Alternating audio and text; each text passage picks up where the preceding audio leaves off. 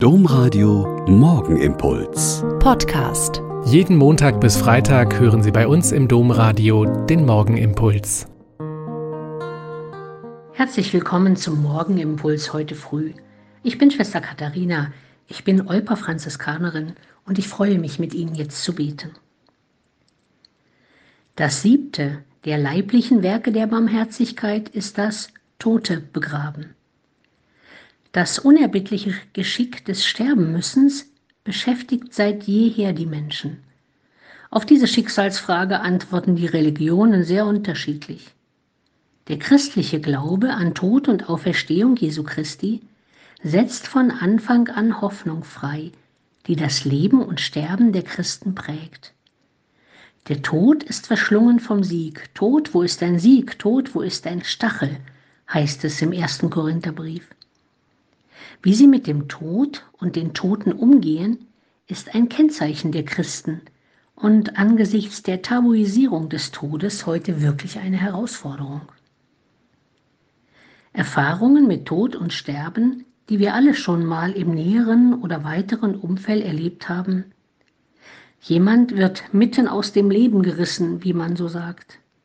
Oder jemand stirbt alt und lebenssatt oder nach langer Krankheit. Jemand stirbt im Kreis der Familie, im Beisein von Freunden. Oder jemand stirbt abgeschoben, allein. Jemand stirbt plötzlich und unerwartet oder konnte sich auf den Tod vorbereiten. Erfahrung mit Tod und Sterben kann auch heißen Erlösung von unerträglichem Leiden, Erleichterung für die Angehörigen, der Tod kann tiefe Wunden reißen.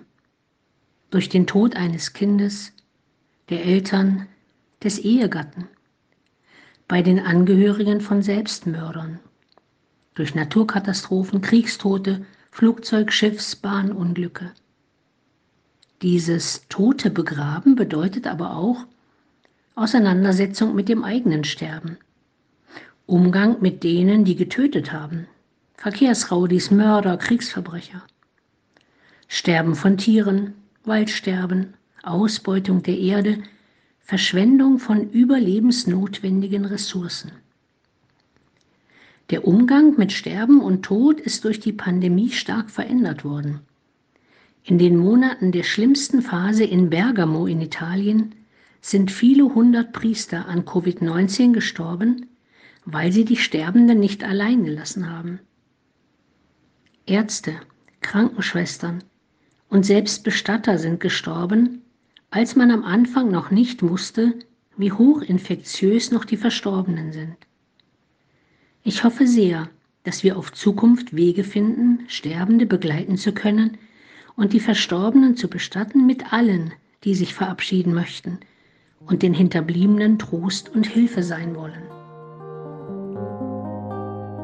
Der Morgenimpuls mit Schwester Katharina, Franziskanerin aus Olpe, jeden Montag bis Freitag um kurz nach sechs im Domradio. Weitere Infos auch zu anderen Podcasts auf domradio.de.